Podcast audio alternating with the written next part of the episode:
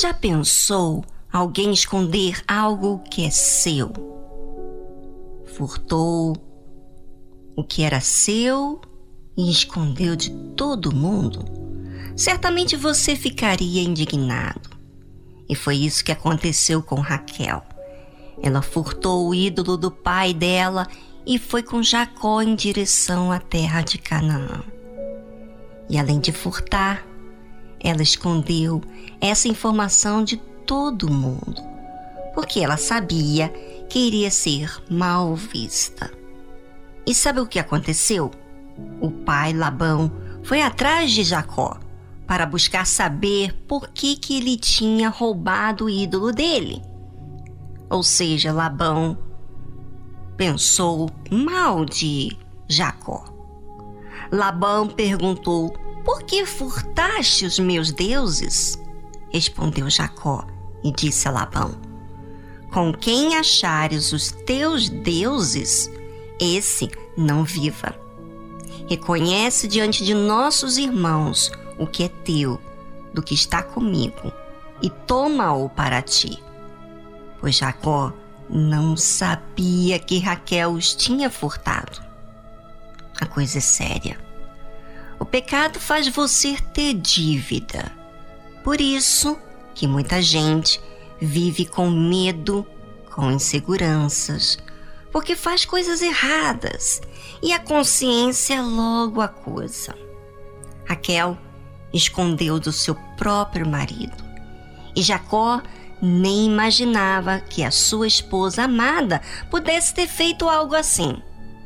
Às vezes, o homem vê a beleza da mulher e se apaixona por esse exterior e não atenta para o que é interior.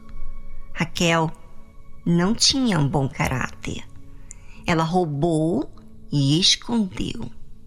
Mas preste atenção: um pecado não fica sozinho.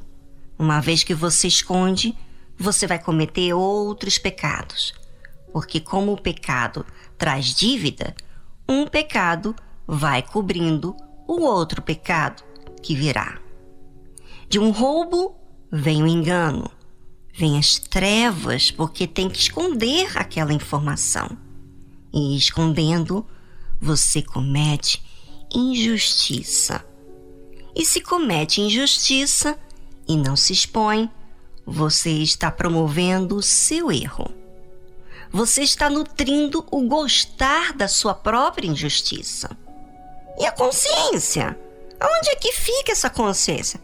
Tá aí apontando erro, mas despreza por causa da cobiça. Jacó, sem saber do que a sua esposa fez, falou a Labão que quem tivesse roubado desse ídolo iria morrer. Bem, agora eu pediria a todos os ouvintes a pensar em si mesmo. É, pensar em você. Não pense assim, ai, ah, eu fui assim. Pense em você quando você quis esconder algo. Enquanto você pensa, vamos a uma música instrumental e voltamos logo, logo a seguir.